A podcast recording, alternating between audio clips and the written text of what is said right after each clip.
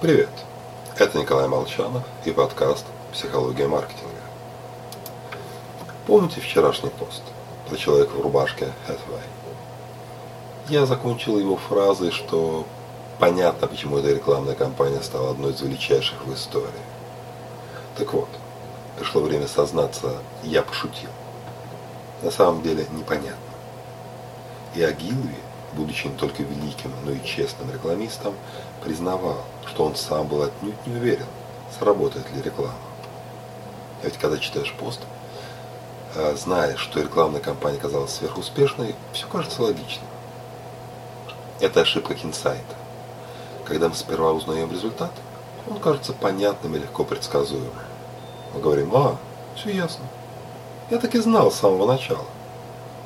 Исследования показывают, нет – не знали. После краха любой компании находится разумная причина, почему так произошло.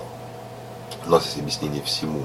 Экономическому кризису, спецоперации, курсу валюты.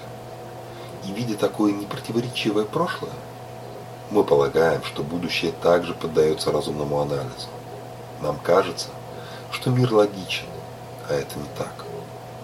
Когда стоишь в настоящем, будущее окутано густым туманом, Поэтому практически никто из нас не закупился масками перед эпидемией ковида, не приобрел биткоин по цене пиццы, да мы и не знали о нем в то время. А прямо сейчас мы не инвестируем в идеи, которые наведут шороху в 2027 году, о которых все тогда скажут что-то вроде «А, ну, успех Тесла закономерно объясним».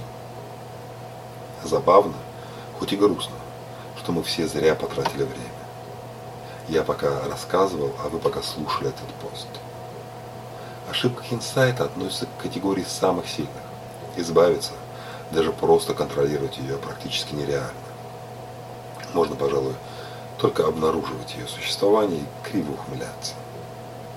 Так, а если вы станете периодически записывать ваши планы о будущем, даже по незначительным вопросам, а через пару лет перечитаете их, будете весьма удивлены. С вами был Николай Молчанов и подкаст «Психология маркетинга».